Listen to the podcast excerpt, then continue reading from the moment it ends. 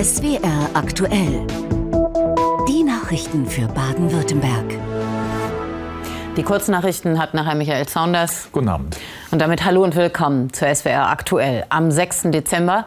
Aber natürlich ist dieser Nikolaustag in Baden-Württemberg überschattet von der schrecklichen Bluttat in Illerkirchberg.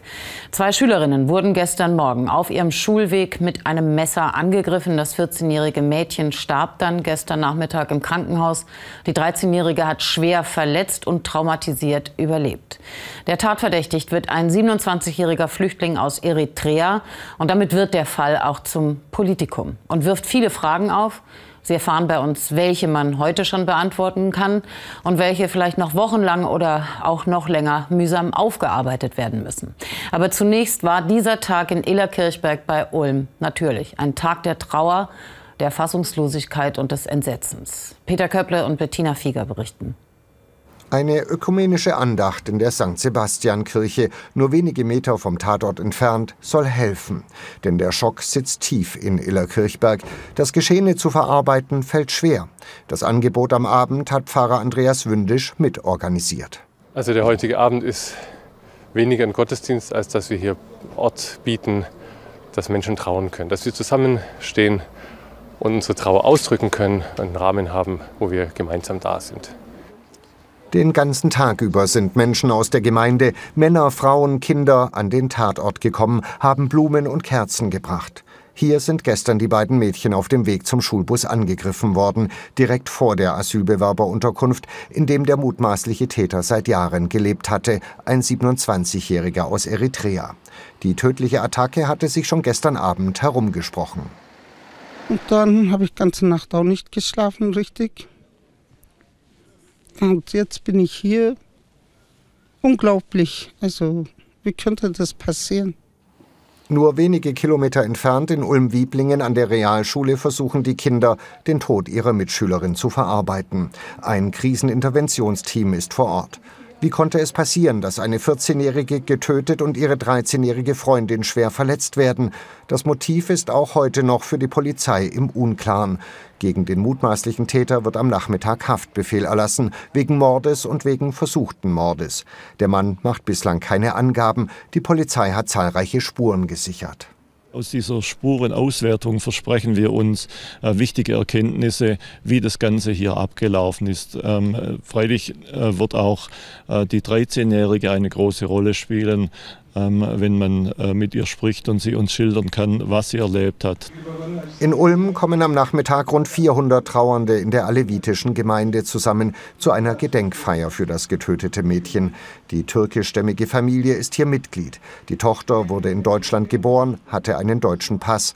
Die Anteilnahme ist groß. Ich kann nicht mal ansatzweise nachvollziehen, was diese Familie, was die Eltern vor allem durchmachen müssen und erleiden müssen und das für, was das für die ganze Community von uns bedeutet. Es macht einem sprachlos, aber gleichzeitig äh, erwarten wir auch, dass das lückenlos aufgeklärt wird, was da der Hintergrund ist. Es ist richtig schrecklich, als ich das gestern mitbekommen habe und ja, mittlerweile habe ich auch Angst, abends jetzt oder morgens rauszugehen. Ministerbesuch in Illerkirchberg. Der baden-württembergische Innenminister Thomas Strobel kommt und informiert sich vor Ort, drückt seine Betroffenheit aus. Wir nehmen Anteil und stehen an Ihrer Seite. Das ist ein Schicksalsschlag für Illerkirchberg, eine Erschütterung im Alb-Donau-Kreis. Davon wird sich die Gemeinde vermutlich nicht so schnell erholen. Das Verbrechen wird Spuren hinterlassen. Der tatverdächtige Mann aus Eritrea war ja gestern in einer Asylunterkunft festgenommen worden. Hier sehen Sie die versiegelte Tür, die zu dieser Unterkunft gehört in Oberkirchberg. Das ist ein Teilort von Ellerkirchberg.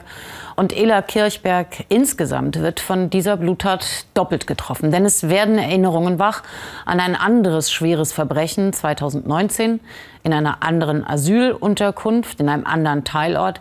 Eine 14-Jährige hatte sich überreden lassen, eine Gruppe junger Männer zu begleiten. Sie wurde mehrfach vergewaltigt.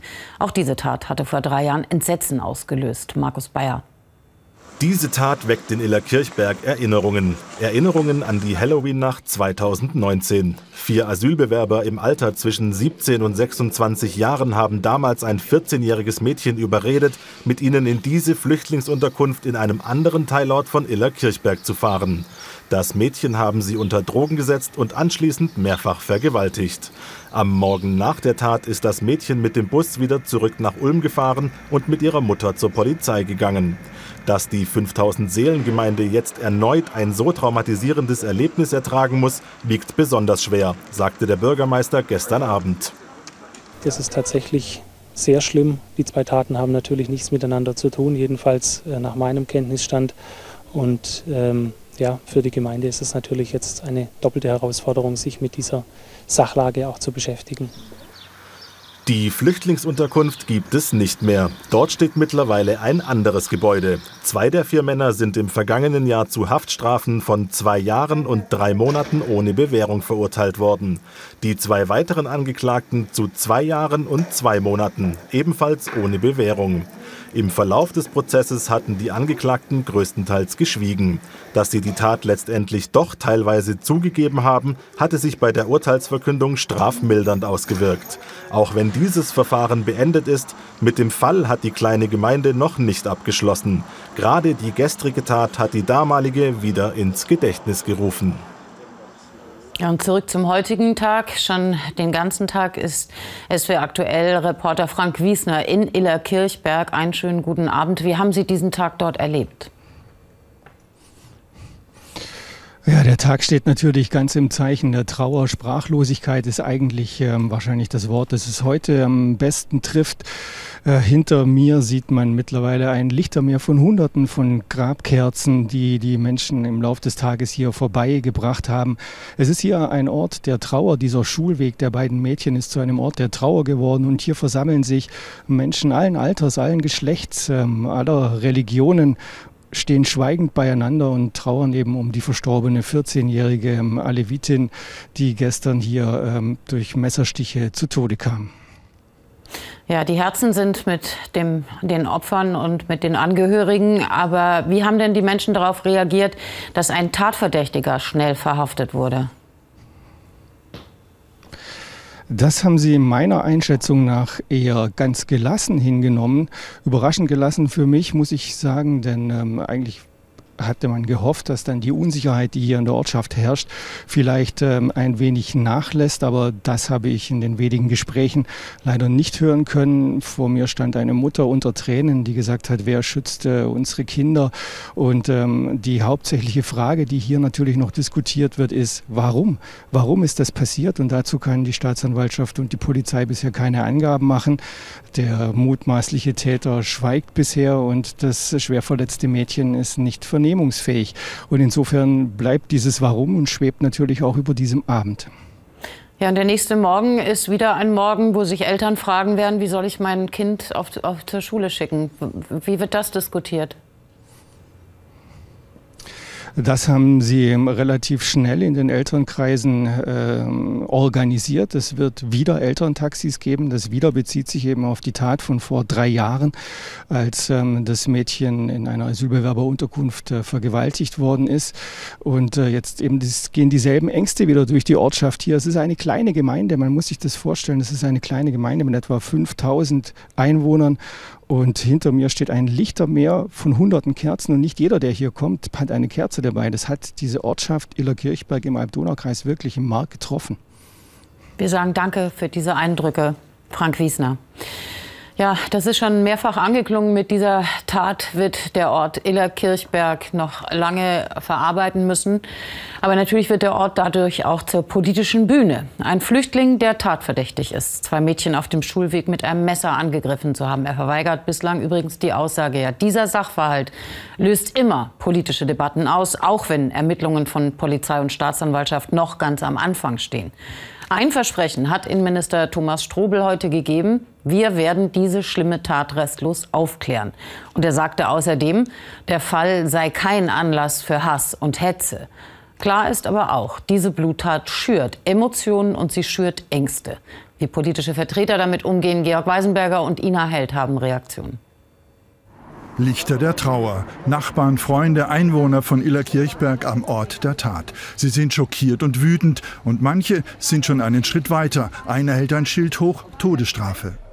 Für Ministerpräsident Kretschmann ein schwieriger Moment. Betroffenheit zeigen und politisch ausgleichen. Wenn man voreilig äh, irgendwelche Verbindungen herstellt, dabei ist noch nie was Gutes rausgekommen. Da würde ich alle bitten, davon Abstand zu nehmen. Morgens hatten die Minister in der Kabinettssitzung in einer Gedenkminute des toten Mädchens und der Schwerverletzten gedacht. Um die Anteilnahme öffentlich zu zeigen, ist der Innenminister nach Illerkirchberg gekommen. Auch Thomas Strobel warnt davor, falsche Schlüsse zu ziehen. Ich möchte noch einmal betonen, es gibt keinerlei Erkenntnisse über eine politische oder religiöse Motivation dieser Straftat.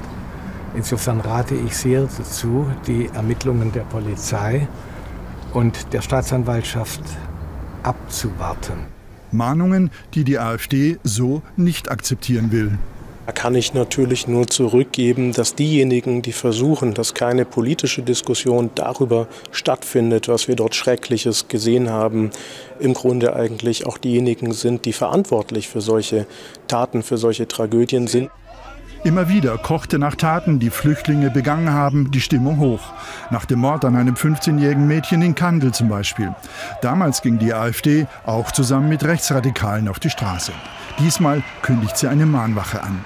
Ist die Geduld der Menschen wirklich am Ende? Sollte die Asylpolitik verschärft werden? Für Freunde der trauernden Familie Fragen zur Unzeit. Die Politikerin Ekin Delegös.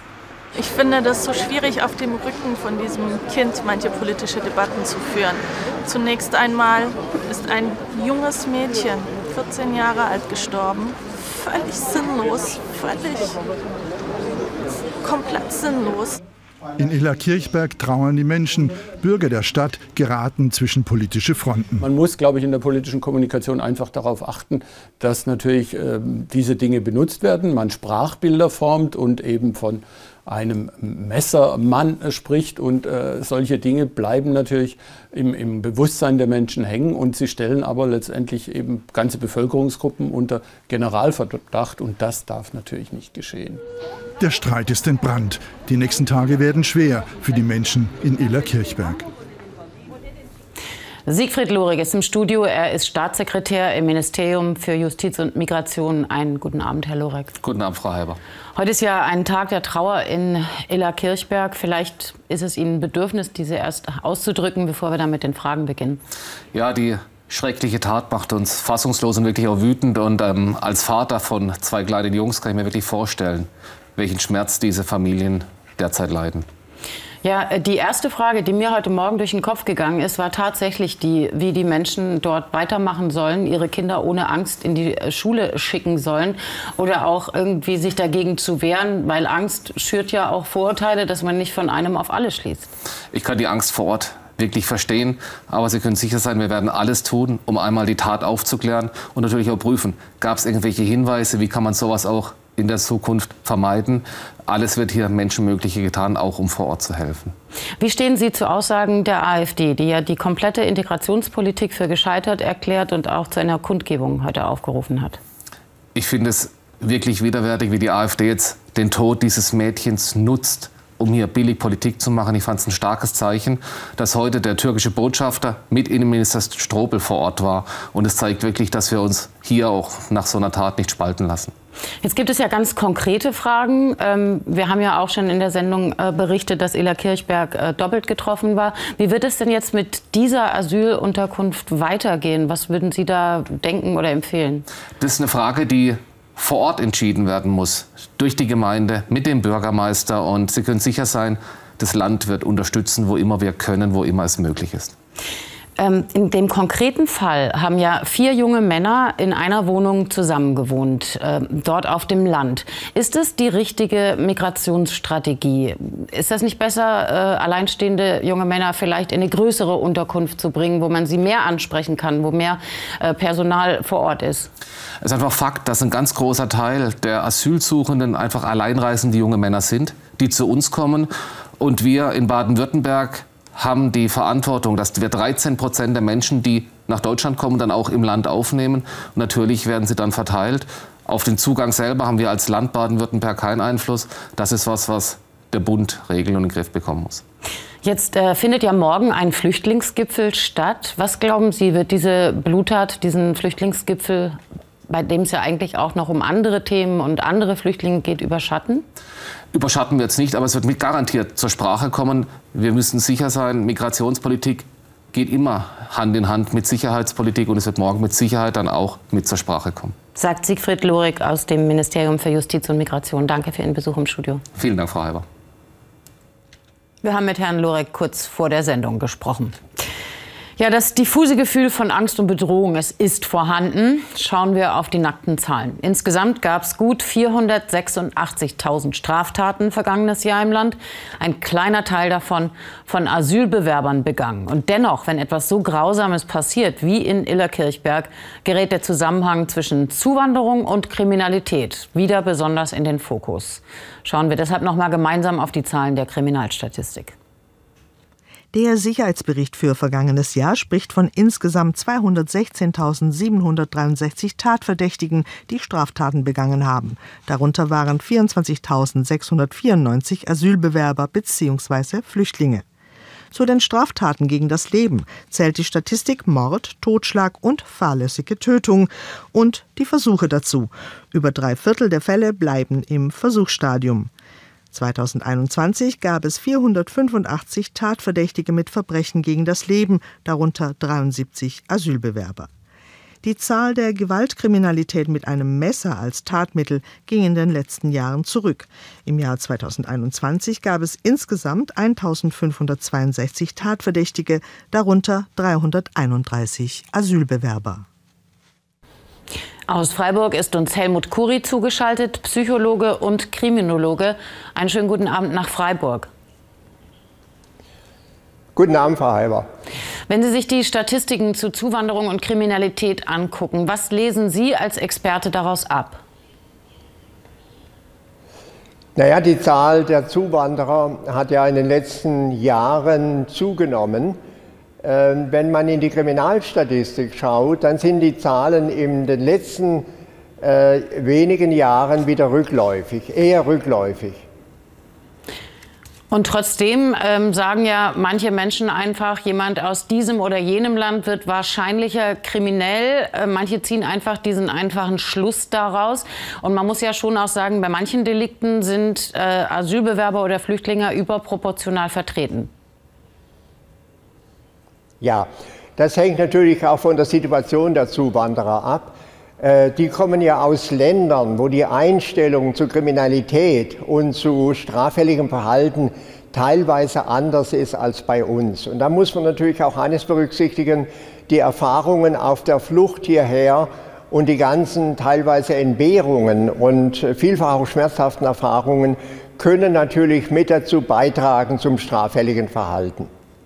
Was kann man denn präventiv tun, um solche Bluttaten zu verhindern? Äh, man, ja gut, es geht natürlich um die Behandlung der Zuwanderer, dass man sich ihnen zuwendet, dass man vor allen Dingen auch guckt, wie sie leben und, und äh, ob sie zusammen gruppieren, ob da vielleicht in diesen Gruppierungen, oft ist es ja auch ein Sprachproblem, die sprechen ja oft äh, wenig Deutsch und äh, klüngeln sich dann mit, mit Einheimischen aus ihren Ländern zusammen. Da kann man natürlich nachgucken, was passiert da, was läuft da.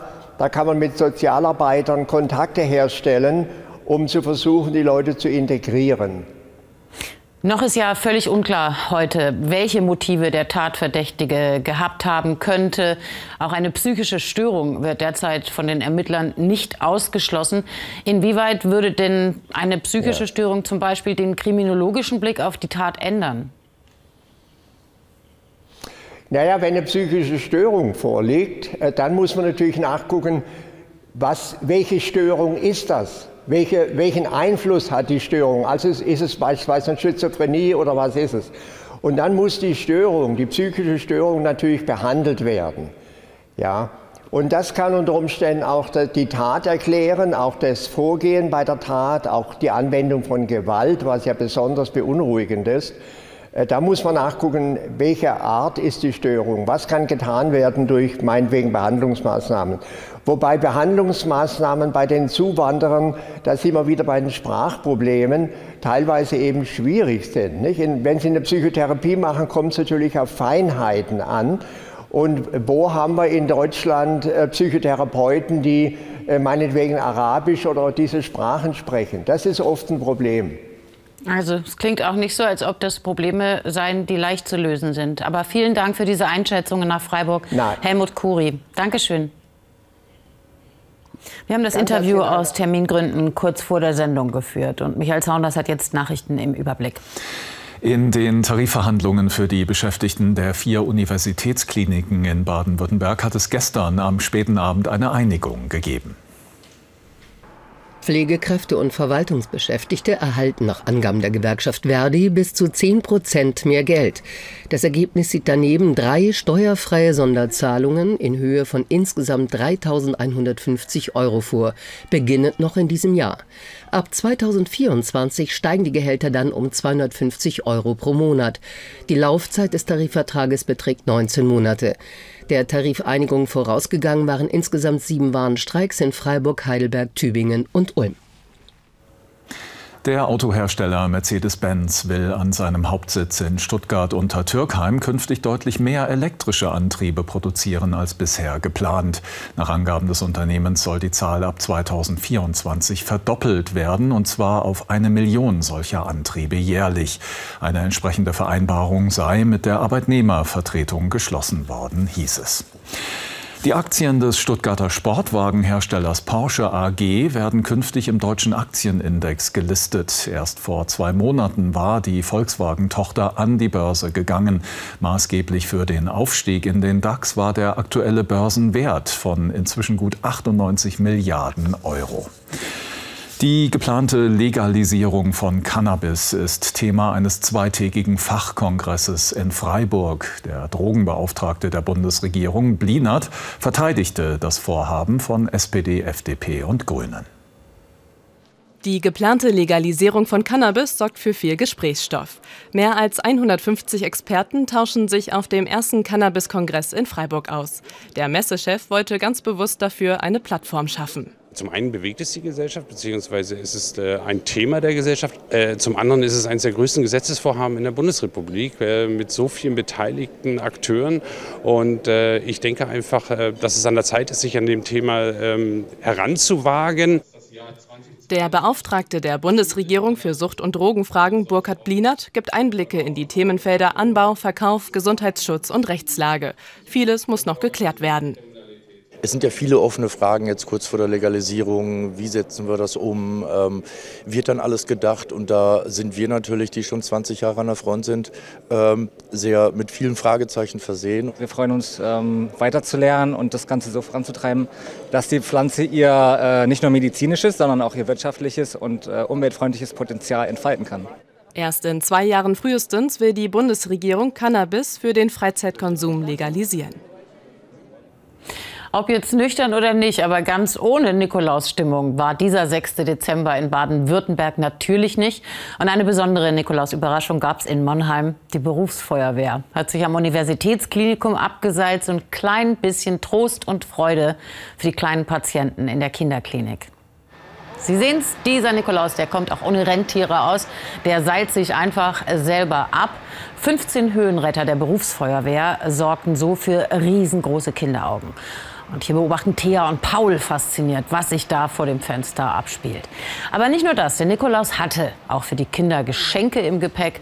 Bundesweit waren heute rund 50 Feuerwehrstützpunkte bei der Aktion im Einsatz. Eine Idee übrigens noch aus den Corona-Jahren. Die Geschichte vom Nikolaus, die ist aber noch viel mehr als Geschenke und Stiefel rausstellen. Die geht ja auf einen Bischof zurück, der um 300 nach Christus Gutes getan und Hunger verhindert hat. Im damaligen Mira, heute ist das der türkische Ort Demre, gar nicht weit weg von Antalya.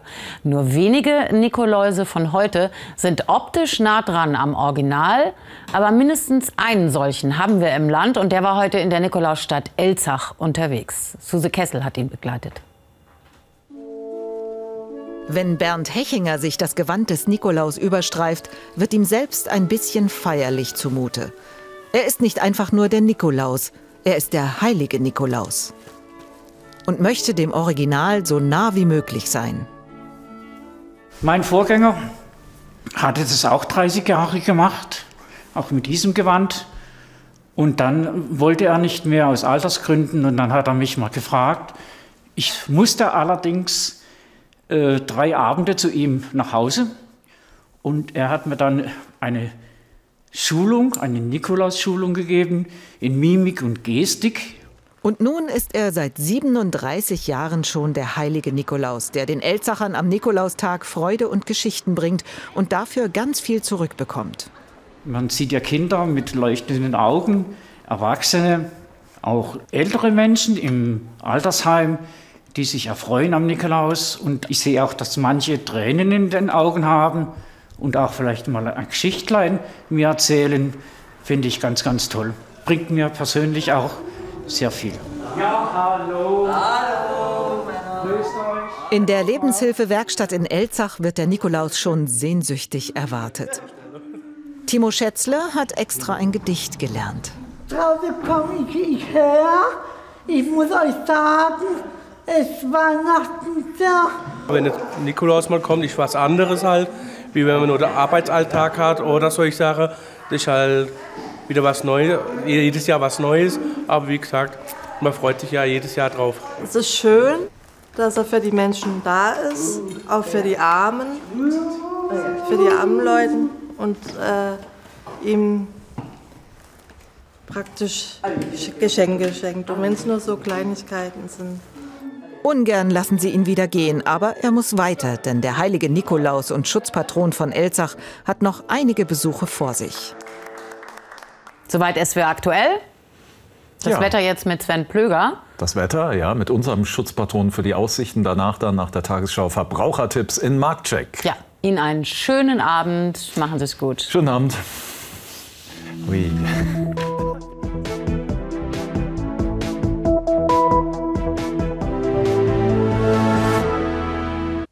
Schönen guten Abend, ich begrüße Sie ganz herzlich hier zu Ihrem Wetter für Baden-Württemberg. Und es gab heute durchaus großflächigere Lichtblicke.